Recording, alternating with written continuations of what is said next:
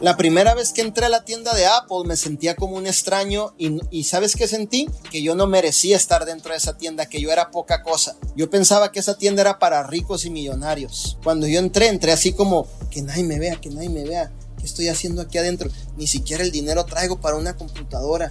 No manches, que nadie se me acerque, que ningún vendedor se me acerque. Qué pena, ¿qué van a decir? Fíjate bien. Y gracias a Dios, yo entraba a esa tienda y yo decía, algún día voy a tener una computadora de estas. Y no tenía el dinero. Y pasaba por afuera y, y decía, esa tienda está bien bonita, se ve diferente a las demás. Y volví a pasar y decía, yo quiero esa computadora. Y ganaba al año 16 mil dólares o 15 mil al año trabajando, trabajando en el campo aquí en Fresno. Y pasaba y decía, ¿cómo quisiera esa computadora? Y me sentía extraño, decía, y había una voz dentro de mí que decía, tú no puedes entrar a esa tienda.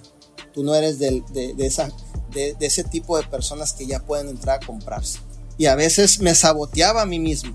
Pero me acuerdo que cuando, cuando pude, después de años, fui y compré mi primera computadora, me atendió un chico que hablaba español que se llama Iván. Él es uno de mis, de mis buenos amigos que tengo. Y en aquellos tiempos, en aquellos tiempos, Apple te daba la, la, oportunidad de pagar 100 dólares por año y te capacitaban todo el año y te daban, creo, una o dos clases a lo que es a la semana. Por tres años, esta persona fue mi mentor y me, me enseñó a usar los, los, los programas. Gracias a él yo sé subir mis propios audios a YouTube, a editar. Después yo editaba los videos en la iglesia. Y mucha gente me decía, ¿para qué vas a esas clases? ¿Que no ves que estás perdiendo tu tiempo? ¿Que no ves que yendo ahí no vas a lograr nada, Manuel? Pero yo seguía creyendo en mi persona.